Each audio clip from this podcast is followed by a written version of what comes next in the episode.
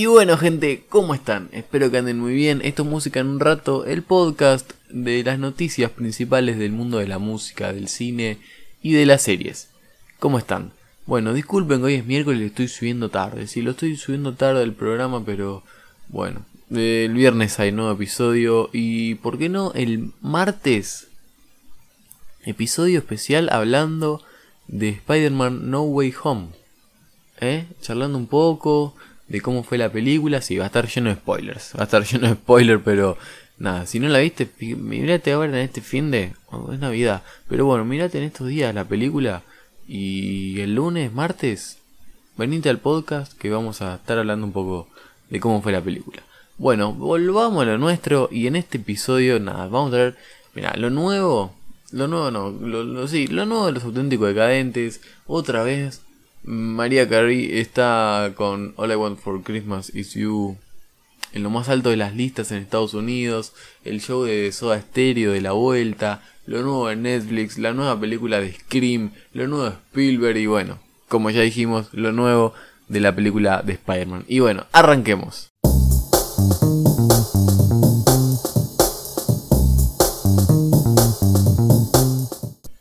Y bueno, arranquemos esta vez con María Carey. Sí, si no les suena el nombre, es la cantante de All I Want for Christmas Is You.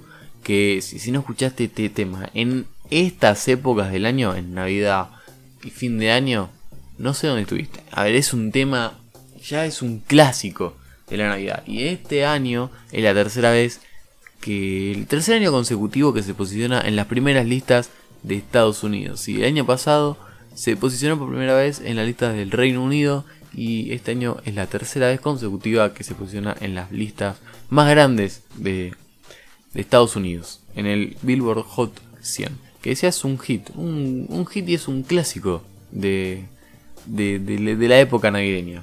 De esta forma, la cantante tuvo canciones en lo más alto de la lista de sencillos de Billboard Hot 100 durante 85 semanas combinadas. O sea, semanas sí, semanas no. Uy, le pega el micrófono.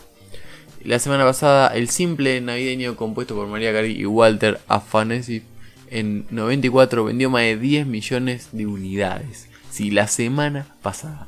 Y esto dijo María. Me sorprende que All I Want for Christmas Is You haya aguantado diferentes épocas de la industria musical. Y sí, es una locura porque ya pasaron 27 años de su salida y sigue sonando que como si fuera nuevo y cada vez con más fuerza. Sí, ya se convirtió en un clásico de esta época. Bueno, ahora pasemos a los auténticos decadentes. Sí, a esta banda argentina que bueno, presentó una nueva versión del video que tiene junto a Natalia Lafourcade de invitada. Sí, este esta, banda cierra el año con golpes en el corazón. La banda está terminando de celebrar sus 35 años de historia y en las últimas horas la famosa banda compartió una versión junto a Natalia Lafourcade de Golpes en el Corazón, junto a ella de invitada. El tema forma parte del capítulo A, que es la primera entrega de un homenaje a los artistas, compositores e intérpretes que inspiraron al grupo a formarse y a llevar su, su carrera. Golpes en el Corazón en realidad es una canción original de los Tigres del Norte con la participación de la artista mexicana. Fue un éxito en América Latina y alcanzó el primer lugar en los charts de las radios de Argentina y de México. En las últimas horas también el grupo estrenó una nueva versión del videoclip y una historia de amor protagonizada por Lautaro de Marco y Dulcinea Damevin con la dirección de Octavio Lovisolo. Y nada, ahora se van a tomar un descanso los chicos y van a volver en enero para los festivales, shows de toda América Latina. Y sigamos con los shows y bueno, pasemos a este show histórico y para un adiós histórico. Sí, gracias totales de Soda Stereo que volvió a los escenarios y fue un show de más de 50.000 personas, que fue en el estadio de Polo, en el campo argentino de Polo, sí, en la ciudad de Buenos Aires. Estuvo presente Charlie Alberti y Zeta que deleitaron a sus fans en la compañía de grandes invitados. Con una gira pausada por la pandemia, bueno, finalmente Soda Stereo pudo retomar la vuelta a los escenarios. Y fueron este fin de semana, el 18 y 19, en el campo argentino de Polo en la ciudad de Buenos Aires. Bajo la mirada de más de 50.000 fanáticos, Tocaron durante casi dos horas y media con su banda integrada por Richard Coleman, Fabián El Zorrito Bonquintiero, Rolly Ureta y Simón Bocio. El show Contó con varios invitados, ya sea de manera presencial o con participación especiales a través de las pantallas, a través de streaming o videos ya grabados, que como estaba planteado anteriormente, estaba planeado el concierto. Algunos de las voces fueron Adrián Dárgelos, Andrea Echeverri, Benito Cerati, que fue, que, fue no, que es el hijo de Gustavo, de Gustavo Cerati, Chris Martin, el cantante de, de Coldplay, Juanes, Julieta Venea, León Larregui, Mon Laferte, la, la cantante chilena. Y bueno, parece que fue un show, espectáculo, un show homenaje y un cierre para todo lo que fue Soda Stereo. Que. Nada, fue un. A ver, para la historia latinoamericana, Soda Stereo es una de las bandas más importantes del rock. Y esto fue un adiós o un hasta luego. Todavía no sabemos bien, pero por ahora es un ciclo cerrado sigamos con, con Soda Stereo y pasemos a lo nuevo que traen de su álbum Dynamo. Si álbum Dynamo de Soda Stereo estrena dos videos y ambos en el formato Visualizer. Si en este formato de álbum conceptual, que está muy de moda ahora en los artistas que presentan sus videos en YouTube. Bueno, el jueves 16 de diciembre se presentó a las 19 horas, que llegó con Luna Roja. Y ahora, el jueves 23, en el mismo horario de las 19 horas, llega Toma la Ruta. Dos canciones emblemáticas de aquel innovador álbum de 1992. Le tiré ahí un dato, un dato de color. Que nada, si son fans de la banda, seguramente van a estar al tanto. Y son dos, a ver, son cosas nuevas de la banda que van saliendo a poco y seguramente van a ir saliendo un un de, los demás álbumes un poco más.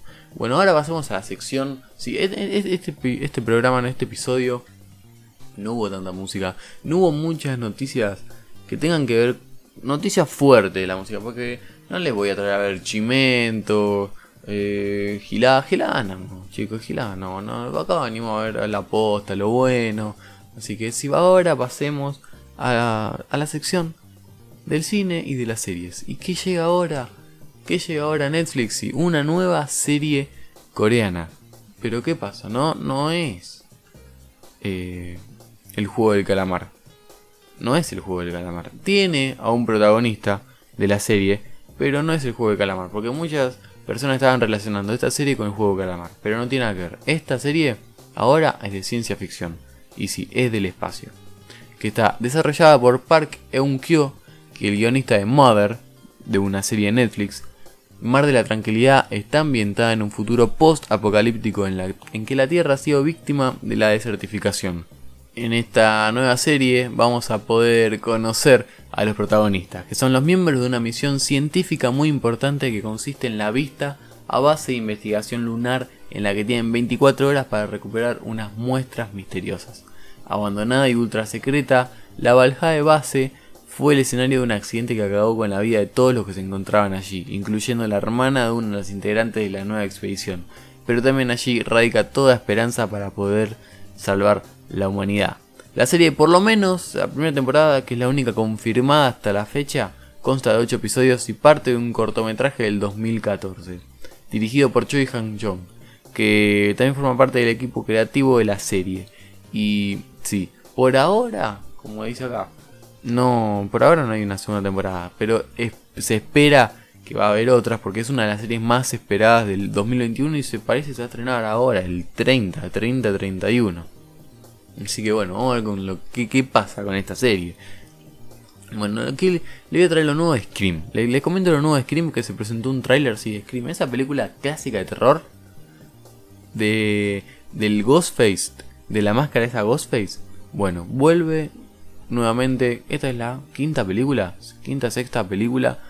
Y vuelve recargado. Ahora con el actor Dylan Minette de 13 Razones, eh, Jack White, que de la serie The Voice de Amazon Prime, Melissa Barrera en un barrio de Nueva York, y Sam Carpenter y Jenna Ortega de, la serie de Netflix You.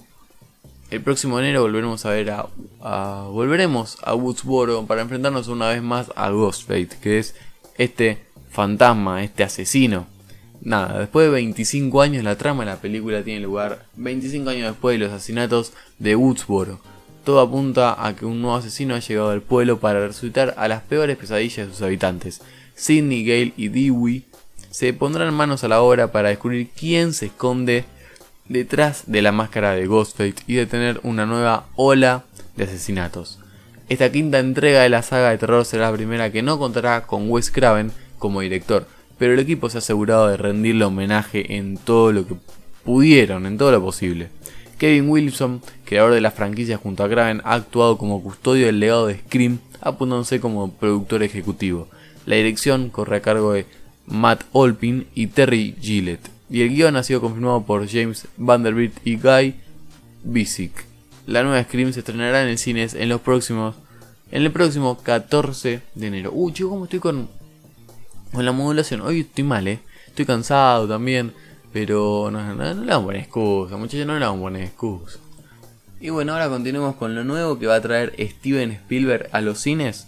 Sí, este jueves. O sea, mañana ya puedes ir al cine a ver esta película que es un clásico.